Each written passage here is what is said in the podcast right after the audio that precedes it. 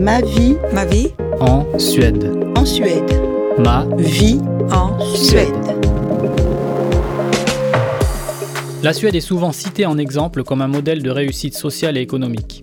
C'est ce pays du Nord où les gens vivent heureux, en harmonie avec la nature, dans le respect de la parité et en équilibre entre vie privée et vie professionnelle. Rien d'étonnant alors à ce qu'on ait envie de venir s'y installer en levant les yeux vers elle.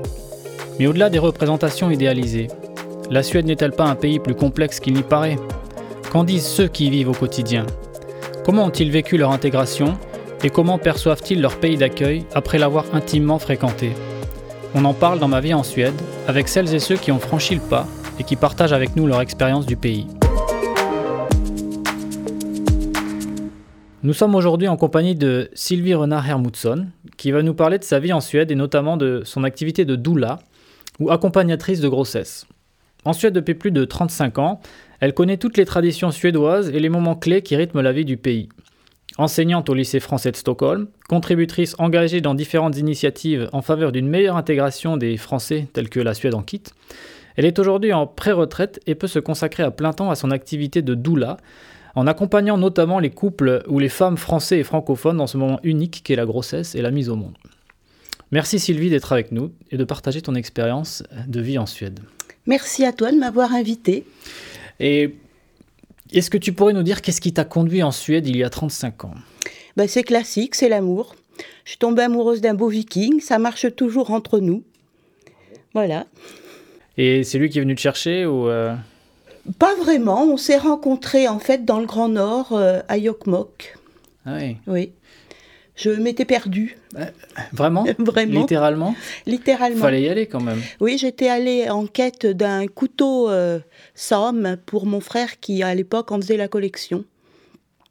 Et j'étais montée de Montpellier dans ma petite deux chevaux. J'avais pas de carte routière, ce qui était un peu bête. Et euh, venant de France, je pensais que les, les routes menaient toujours à une autre route. Mhm. Dans le nord de la Suède, c'est pas vraiment le cas. Donc euh, je me suis perdue, littéralement. Et celui qui allait devenir euh, mon mari ben, m'a sauvée. Il est archéologue. Il était en train de faire euh, des recherches là-haut, dans le nord de Yokmok, entre Yokmok et Kvikkjok. D'accord. Oui. C'est extraordinaire. Ouais. C'est vraiment une rencontre. Il n'y a pas de hasard. hein. Je ne sais pas, mais c'est disait- comme ça que ça s'est passé. C'est Paul Éluard, non Qui disait qu'il n'y a pas de hasard, il n'y a que des rencontres. Exactement. Il n'y a Bon. que des rencontres. Et donc il était archéologue suédois, viking, euh, voilà, selon euh, tes termes. Et, euh, Exactement. et il, il est toujours euh, en activité il fait toujours... Non, non, maintenant il est à la retraite, mais il a été en activité. euh, Enfin, il est à la retraite d'ailleurs juste depuis cette année. Mhm. Quelle histoire Et donc, euh, après toutes ces années en Suède, tu, tu, es restée, donc tu as été séduite, euh, euh, et tu es restée. Je suis restée, ben, quand je suis arrivée, j'ai d'abord eu la chance d'avoir un poste au lycée français Saint-Louis. J'étais enseignante en France. Euh, C'était bien pour moi d'avoir un poste parce que, certes, je parlais bien anglais, mais je parlais pas du tout suédois à l'époque. Et ça m'a permis euh, ben, de m'adapter, de m'intégrer petit à petit. J'avais la chance de pouvoir euh, parler ma langue, le français. Et euh, j'apprenais moi-même le suédois ben, avec mon mari, avec euh, les amis. euh, Combien de temps il t'a fallu pour apprendre le suédois? Je dirais à peu près deux ans. Après, euh, je parle suédois. Sans me vanter, je peux dire que j'ai vraiment euh, un lexique très large. Par contre, je fais des fautes de syntaxe parce que je n'ai jamais pris de cours. Ah bon? Non. À mon époque, les cours euh, genre SFI existaient, mais étaient réservés aux analphabètes. Ah oui. Donc, euh, j'ai pas eu droit. J'étais pas analphabète. Bah mais alors ça, ça date quand même. Oui, oui, ça date. Bah, je suis arrivée en 1984. D'accord. Oui. Oui, c'est-à-dire, je crois que l'acronyme de SFI, c'est Swedish for Idiot. C'est pour ça. Euh, cette, euh, ta formation, euh, enfin, tu, tu, tu as trouvé un emploi au lycée français. Est-ce que c'est parce que tu es, tu étais prof j'ai été prof en France, je faisais partie de l'éducation nationale et euh, donc j'ai obtenu euh, dès la première année un détachement et j'ai été prof euh, oui, pendant 33 ans au lycée français Saint-Louis. J'ai un petit peu fait un petit peu tout, j'ai été institutrice, j'ai été ensuite professeur des écoles et professeur des écoles spécialisées, notamment euh, dans l'enseignement de la lecture à des publics euh, francophones, certes, mais n'ayant pas le français comme langue maternelle, puisqu'au lycée français Saint-Louis, on a en général environ 35 nationalités différentes. 35 Oui. Même si c'est le français euh, qui euh, réunit tout le monde, notamment vis-à-vis des, enfants de 6 ans, certains ne le maîtrisent pas suffisamment pour euh, apprendre à lire en français. Donc ils ont besoin d'un petit coup de pouce. Et c'était là que j'intervenais. Et donc le, lycée français, c'est bien l'éducation nationale française, ou le programme en tout cas de l'éducation nationale française. Tout à fait. C'est un peu un îlot euh, en Suède. Euh, est-ce que tu dirais qu'il y a des porosités avec la manière d'enseigner suédoise dans, la manière dont, on enseigne au lycée français? Tout à fait. Il y a énormément de, porosité parce que, ben, premièrement, l'État français subventionne très largement le lycée français Saint-Louis, qui est donc obligé d'adapter non pas ses programmes, mais la façon euh, d'enseigner certains de ses enseignements euh, à la Suède mmh. et aux façons suédoises. Donc, euh, je pense qu'on a gardé du côté français tout ce qui est méthode, mais on a intégré euh, le côté euh, respect, surtout bienveillance de, la Suède. Hmm. Et ça, c'est très agréable. Ouais. Tu dirais que c'est un bon mix? Je dirais que c'est un excellent mixte. Hmm. Tu recommanderais euh, ce, cocktail dans d'autres lieux, en d'autres lieux? En d'autres lieux, je ne sais pas. J'ai pas eu l'occasion de les tester, mais je peux recommander. Oui, c'est une excellente école. Mes deux enfants y sont allés jusqu'en troisième. Hmm. Et ensuite, ils ont préféré rejoindre euh, le, côté suédois. Hmm. Hmm. Parce que ça, c'est vraiment une question euh, euh, pour moi qui suis père de, jeunes enfants pour l'instant encore. mais pour en parler autour de moi, il y, a cette question est-ce que je mets mes enfants dans le système suédois? Est-ce que je mets mes enfants dans le lycée français Si j'ai l'occasion, euh, parce que il euh, y, a quand même euh, des perceptions différentes peut-être de la pédagogie. Il y a peut-être un côté plus rigoureux, cartésien dans l'enseignement français et peut-être beaucoup plus de je ne sais pas si on peut parler de laisser aller, mais il y a une inquiétude au niveau du laisser aller dans les écoles suédoises. Je ne sais pas si c'est vrai, je ne sais pas si c'est quelque chose qui, est pertinent ou s'il fallait faire un choix. C'est sûr que c'est deux approches complètement différentes. Euh, au, niveau de l'éducation. Mais au lycée français, je trouve en tout cas qu'on a réussi à, prendre le meilleur des deux systèmes mmh. et de faire un petit peu un mixte. Le mieux, c'est d'aller se rendre compte sur place mmh. et de, demander euh, à visiter euh, les classes. Il y a des fois des opérations portes ouvertes qui sont organisées. Mmh. Bon, bah, J'irai avec plaisir. D'ailleurs, j'y étais il n'y a pas longtemps. il y avait une journée d'orientation. De, euh, c'était le samedi dernier euh, pour parler des, métiers aux jeunes euh, de lycée. Qui, qui, est très, une très bonne initiative, je pense, puisque l'orientation, c'est quand même quelque chose d'essentiel. Ça peut parfois faire défaut, notamment. enfin, moi, je sais que ça m'a peut-être un peu fait défaut. Je ne sais pas comment ça marche en Suède, mais en tout cas, c'est vrai que c'était une très bonne initiative et je trouvais que c'était intéressant d'aller à la rencontre des jeunes qui ne savent pas forcément ce qu'ils veulent faire. Non, bah d'ailleurs, on ne sait pas forcément à, tout âge. Hein. C'est vrai. Et donc, euh, toi, tu es devenu, euh, donc tu étais prof, et maintenant, euh, tu, es, tu es en pré-retraite, c'est ça, si j'ai bien compris? Oui. Donc, tu, tu, tu, travailles encore au lycée français? Non, je ne travaille plus au lycée français. Je suis en retraite complète de l'éducation nationale. Par contre, j'ai monté une entreprise ici en Suède qui s'appelle Enschild Företag. C'est une auto-entreprise. Mmh. Et je suis doula, coach de grossesse et accompagnatrice pour les accouchements. Donc euh, accompagnatrice en périnatalité. D'accord, alors euh, ça c'est vraiment quelque chose que je ne connaissais pas avant d'en avoir parlé avec toi et c'est très euh, intéressant comme tu dis, donc tu es doula. Euh, accompagnatrice de grossesse et de périmaternité. Qu'est-ce que ça veut dire Périnatalité, pardon. Ça veut dire que j'accompagne les couples dans leur projet de grossesse et d'accouchement. Et je suis là, bon, je les rencontre avant. On se connaît, on se reconnaît, on apprend à s'apprécier. Et le jour J, le jour de l'accouchement, donc, ben, je les suis jusqu'à la fin, je pourrais dire. Et en fait, je suis euh, un petit peu le, pilier, le fil rouge dans toute cette aventure, parce que lorsqu'on est euh, à la clinique ici en Suède, ben, le couple peut avoir euh, plusieurs équipes de, de, soins qui vont euh, se succéder. Moi, je reste tout le temps. D'accord. Voilà, donc. Jusqu'au bout. Jusqu'au bout, même un petit peu après. Jusqu'au début, en fait, puisque. Ou au début, oui, ça dépend comment on voit les choses. En tout cas, bon, les gens arrivent et ils sont deux, en général, et ils repartent à trois. Donc, j'accompagne les parents jusqu'à la naissance de leur enfant, la, naissance aussi de la maman et la naissance de la famille aussi. C'est euh, c'est fort et, donc ça c'est quelque chose, c'était une vocation, ça t'a parlé déjà il y a longtemps et oui. Je pourrais dire que la parentalité et, euh, la périnatalité, c'est toujours des thèmes qui m'ont intéressée. Mmh. Et euh, lorsque j'ai, je suis rentrée j'ai fait cette formation euh, de doula, euh, j'ai su que c'était pour moi.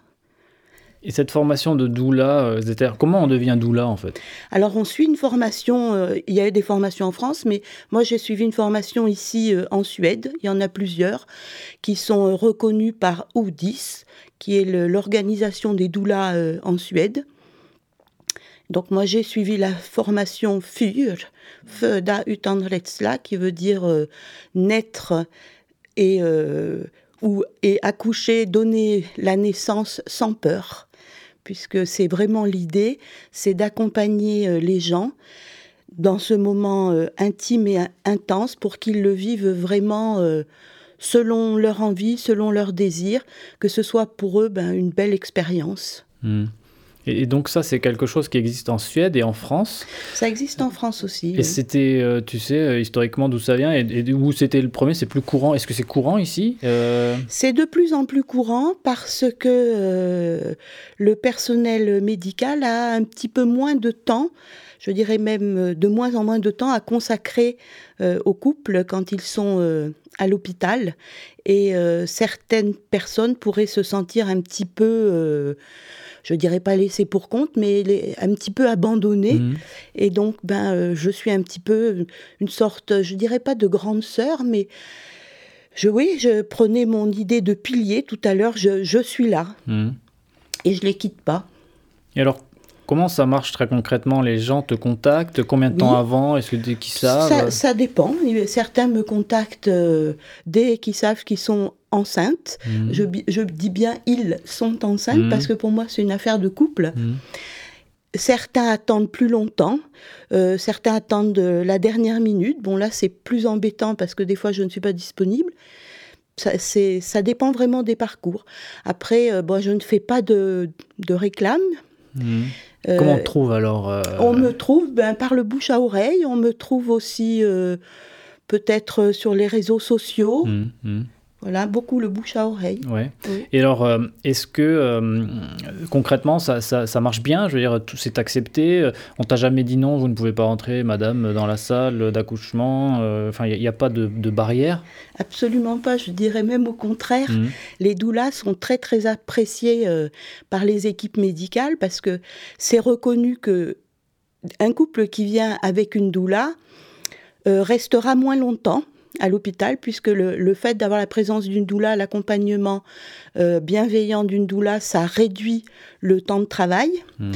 Euh, il y a une réduction aussi significative des taux de césarienne, des taux de forceps et des taux aussi d'emploi de péridurale. Donc, euh, pour, je dirais que pour la clinique, c'est une opération gagnante. Mhm eux ne déboursent rien, mais gagnent en fait à ne pas avoir euh, à faire de gestes euh, supplémentaires, des gestes médicaux mmh, mmh. parfois coûteux euh, mmh, supplémentaires. Donc ça fait des grossesses, je dirais, simples, et, des accouchements simples aussi.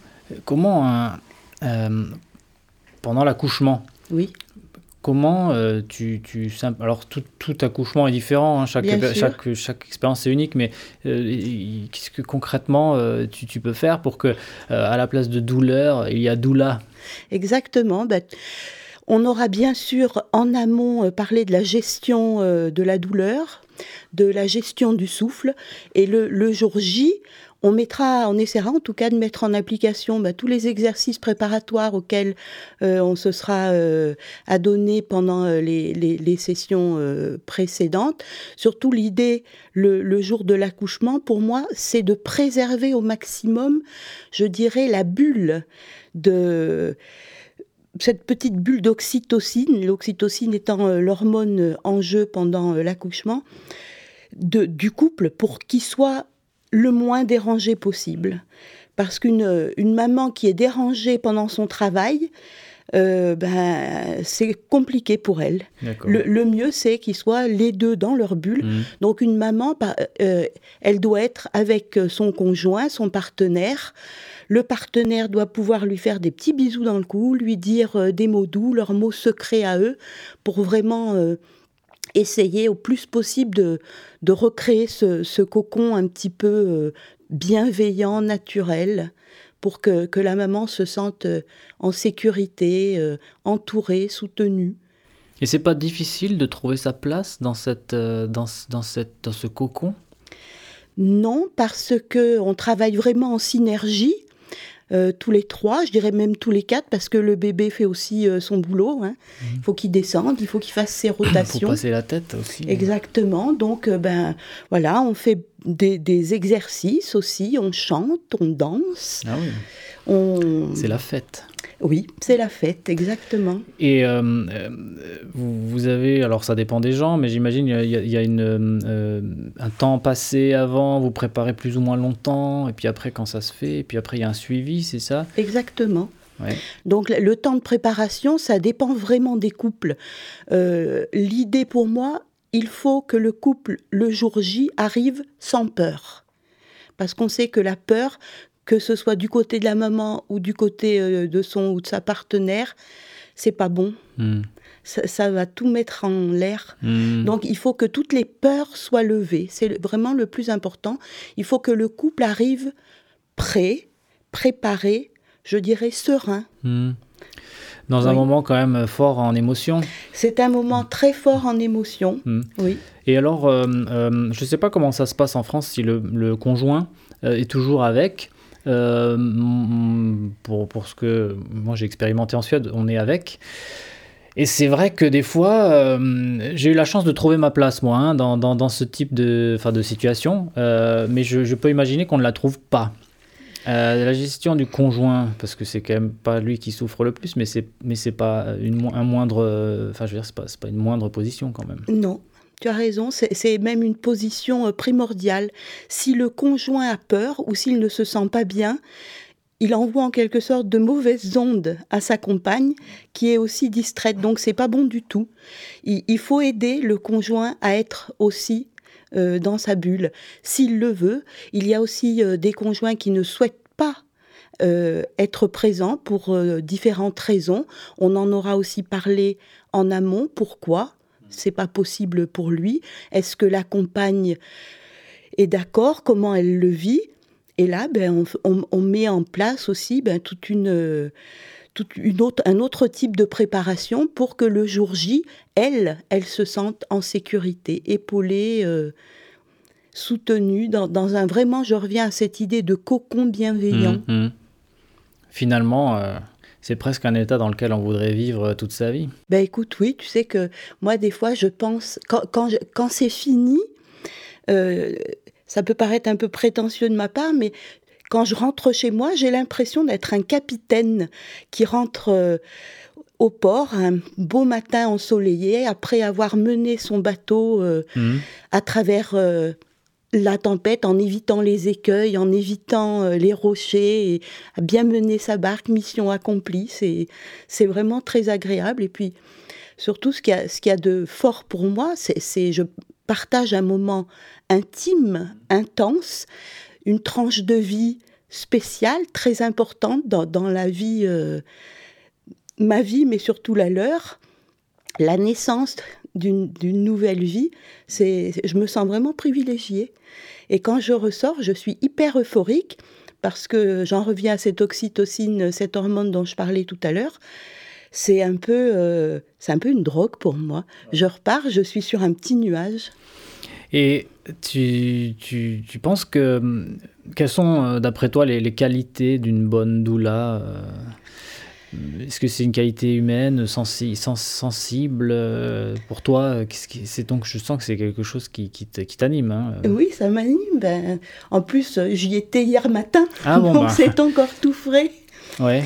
Euh, oui, je pense que c'est l'empathie, l'écoute, ne jamais juger hmm. les gens et quoi qu'il se passe, toujours, toujours les accompagner, hmm. toujours et être euh, là près d'eux et vraiment essayer euh, de coller au plus près pour que leur accouchement, ben, ce soit vraiment euh, ce dont ils avaient rêvé. C'est, c'est rarement, ça arrive rarement le rêve, mais essayer vraiment que ce soit une, une expérience vraiment forte. Positive. Et positive. Tu, tu, travailles notamment avec des Français et des francophones. Euh, et d'ailleurs, euh, j'ai cru comprendre que tu étais la, seule doula française euh, reconnue en tant que telle, en tout cas pour l'instant, en Suède. Oui et non, parce qu'il y a une autre doula qui s'appelle Perrine, mhm. qui est de temps en temps ma backup. Parce que si jamais m'arrive quelque chose, si j'ai une angine, ou je ne vais évidemment pas aller contaminer le bébé, donc Perrine peut me remplacer. Mais bon, elle, jusqu'à présent, elle n'a pas encore. Euh, elle a fait la formation, mais elle n'a pas encore euh, assisté à des accouchements encore. D'accord. Donc. Euh, tu, tu, tu, tu, as assisté à combien d'accouchements Eh bien, donc hier matin, c'était le 40e.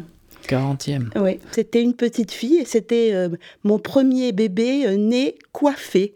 C'est-à-dire que c'était le premier bébé qui est sorti dans son, dans son sac avec le liquide amniotique. Ah. Oui, donc euh, la poche des os ne s'est euh, crevée qu'à la sortie. C'est comme César ou Napoléon. Exactement. On dit que les bébés nés coiffés euh, auront un destin impérial. Exactement. Bon, on verra. C'est tout ce qu'on lui souhaite. N'est-ce pas Oui. C'est assez extraordinaire, je trouve, comme parcours et comme, et comme vocation. Donc, 40 euh, plus euh, enfin ça, ouvre la voie d'une certaine manière euh, à, d'autres ou, est-ce que c'est quelque chose enfin c'est pas c'est quelque chose qui a tendance à, se développer si je comprends bien. Il y a un besoin en tout cas. Oui il y a un besoin. Mmh. et il y a aussi un besoin sur un plan linguistique. Parce que pour une femme accoucher le jour de son accouchement je pense que le cerveau, son cerveau ne va pas pouvoir traiter des tâches de traduction euh, suédois en français, de, de, répondre euh, à la sage-femme. C'est une tâche cognitive qui demande beaucoup trop d'énergie à mmh. ce moment-là. Mmh.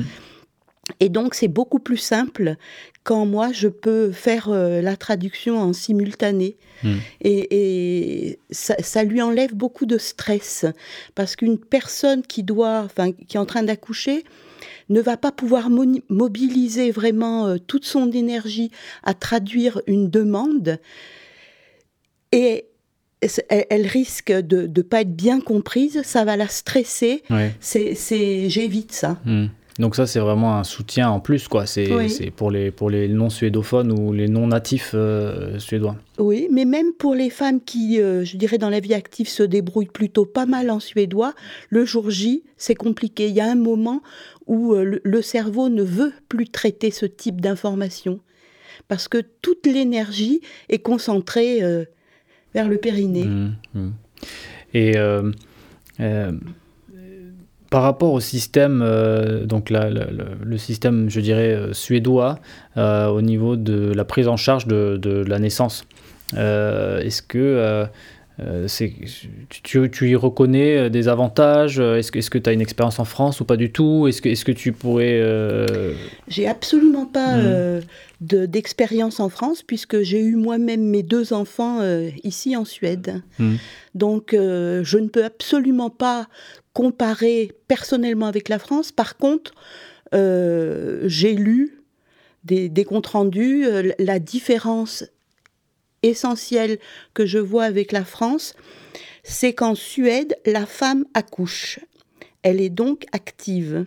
En français et en France, la femme est accouchée. Ah Il y a un côté passif. En France, la femme est accouchée par un gynécologue. Euh, parfois accompagnée par une sage-femme, mais le plus souvent, elle est accouchée. En gros, c'est pas elle qui accouche. Ah, je n'avais jamais pensé à cette. Je pensais que la femme accouchait. Euh... Bah oui, la femme accouche, c'est elle qui fait le travail. Oui. Et il y a, peut-être des différences euh, d'ordre euh, sémantique, euh, mais on ne va pas aller plus loin dans la comparaison parce qu'il n'y a, pas lieu de, le faire maintenant. Est-ce que tu aurais pris une doula lors de tes accouchements? Oui. Si j'avais su, pour le premier, ça n'avait pas été possible. Parce que, bon, pour faire simple, j'ai eu une, césarienne d'extrême urgence. Mmh. Par contre, pour le deuxième, où j'ai eu un accouchement par voie basse tout à fait normal, oui, si j'avais su que ça existait, euh, j'en aurais pris une. Pas pour me gérer moi, mais parce que euh, moi, je sais ce dont je suis capable. C'était, ça aurait été pour gérer euh, mon mari. Ah oui? Oui. Que j'ai dû gérer moi-même et en fait, ça m'a gênée. Ah mince. Je suis toujours mariée avec le même, je ne lui en veux absolument pas. Mhm. Mais avec le recul maintenant, je sais que si j'avais eu une doula, elle l'aurait mis au boulot et il aurait été vraiment efficace. Hmm. Parce qu'il ne savait pas où se mettre Il ne savait pas où se mettre, il avait peur. Hmm. Et en fin de compte, j'ai dû gérer sa peur alors que moi, j'avais pas peur. Hmm, c'est, euh, ce sera euh, euh, peut-être le mot de la fin sur la doula. peut-être avant de conclure l'entretien avec quelques questions que, je, que je pose à chaque interlocuteur sur, sur son expérience de vie en Suède. Qu'est-ce que tu aimes le plus en Suède, Sylvie? Euh, La nature, mais aussi euh, la bienveillance. Ça fait un petit peu bisounours de dire ça, surtout maintenant quand on sait euh, que un parti d'extrême droite prend de plus en plus d'ampleur dans le pays, mais je pense qu'il y a encore cette société, une société bienveillante, notamment vis-à-vis des femmes. Je suis, ça m'intéresse d'être respectée en, tant que femme. Maintenant, bon, je suis plus âgée, mais aussi quand j'étais jeune. Ça, j'ai beaucoup apprécié. Hmm. Tu penses qu'il y a un respect peut-être plus prononcé euh, pour les femmes ici? Oui. Hmm. En, France, on parle beaucoup de féminicide. Hmm. Ici, j'en entends très, très, très peu parler. C'est un signe. C'est un signe, c'est pas un tabou. Je ne pense pas que ce soit un tabou, non. Donc ça, ça, me plaît. Puis la nature, j'aime que la nature soit euh, présente dans la capitale, un petit peu de partout. Qu'est-ce qui te plaît le moins en Suède? Je sais pas trop. Quand je suis arrivée en Suède, donc il y a plus de 35 ans, ce qui me plaisait le moins, c'était le manque de spontanéité des gens. Moi, je viens du sud, de Montpellier, et euh, il n'est pas rare que quand on passe en ville euh, où on a un copain qui habite là, on n'a pas besoin de lui téléphoner deux semaines à l'avance. On monte, on, frappe à la porte. Mmh. S'il est disponible, on prend un café. S'il n'est pas disponible, on n'en prend pas. Et basta. Ouais, c'est vrai. Et ça, ici, au début, ça m'a un petit peu manqué. Euh, ce manque un petit peu de, oui, de spontanéité. Bon, maintenant, j'y fais plus trop attention. Non, ça, ça va mieux maintenant. Tu t'es. Oui, oui, je me suis faite euh, aux mœurs euh, locales. Hmm. Si c'était à refaire, est-ce que tu le referais? Ah oui. De la même manière? Exactement. Tu te perdrais à... Ah oui, alors je me perdrais euh, entre Yokmok et Kikyok. Parfois, il faut se perdre pour se retrouver. Oui, bah, je me suis vraiment trouvée. Hmm. Et tu te vois partir un jour? Pour aller où? La réponse est dans la question. non, la réponse est dans la réponse, pardon. Pour aller où, en effet? Non, je suis bien où je suis, mais j'adore voyager, mais mon... Oui, je, je, vis ici, en mmh, Suède. Mmh. J'ai vécu maintenant plus longtemps en Suède qu'en France? Tu te sens plus suédoise euh, que française Je me sens, je dirais, européenne. Ouais. c'est bien ça. Parce qu'on ne se rend pas compte qu'on est français quand on est en France. Non. On se rend pas compte qu'on est européen d'une certaine manière non plus. Non, parce que je ne me sens pas suédoise pour tout. Je, me suis, je ne me sens pas française pour tout non plus, donc je dis plutôt européenne. D'accord. Oui. Merci beaucoup d'avoir euh, euh, partagé ce moment avec nous, Sylvie. Merci à toi. Merci, à bientôt. À bientôt.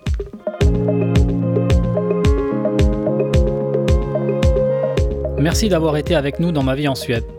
Ce podcast vous est présenté par Maxime Krumnaker, avec Benoît Derrier à la prise de son et à la réalisation. Retrouvez l'intégralité des épisodes sur le site et la page Facebook du podcast et en écoute sur la plupart des plateformes. N'hésitez pas à nous contacter si vous aussi souhaitez partager votre expérience de la Suède. À bientôt.